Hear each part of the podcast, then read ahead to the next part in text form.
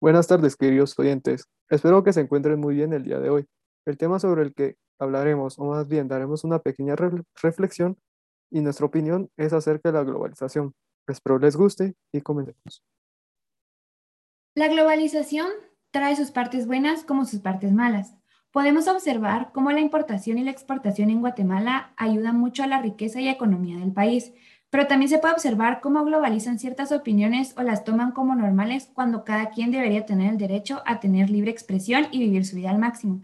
El globalizar todo implica ciertos riesgos, tales como la pérdida de derecho en ciertas partes o incluso a cierto punto te en otros.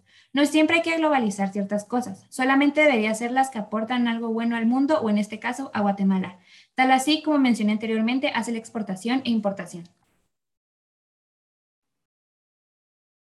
Es importante saber un poco más acerca de la globalización y cuáles son algunos de sus importantes factores, ya que vivimos en un mundo que está cambiando muy rápidamente y de una manera tan compleja que es difícil saber cuáles son cambios más significativos y los que tendrán mayor influencia en la sociedad del futuro.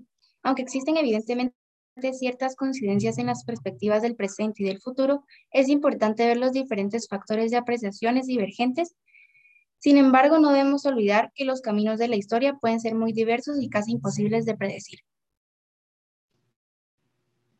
Una de las ventajas que hay es la disminución de los costos de la producción y mayor competitividad, también comercio de los bienes y servicios a nivel nacional. Una de las desventajas son la pérdida de la identidad nacional, declive de las lenguas y el aumento del desempleo en el país. La globalización social depende del punto de vista en que lo que ven las personas, debido a que en algunos casos este priva a, las personas de sus derechos humanos, pero en otros casos lo apoya. Como cualquier cosa en la vida tiene sus aspectos positivos y aspectos negativos, pero en el caso de la globalización económica, este favorece a muchas personas debido a que permite comercio internacional, exportación e importación de material, de alimento, entre muchas cosas más.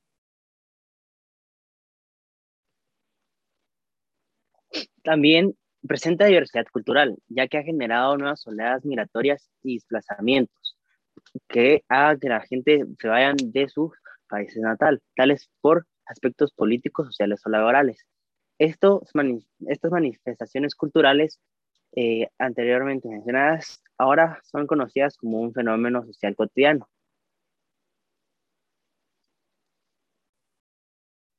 Muchas gracias por escucharnos. Espero que les haya eh, gustado y les sirva para conocer la opinión de más personas acerca de un tema complejo pero interesante.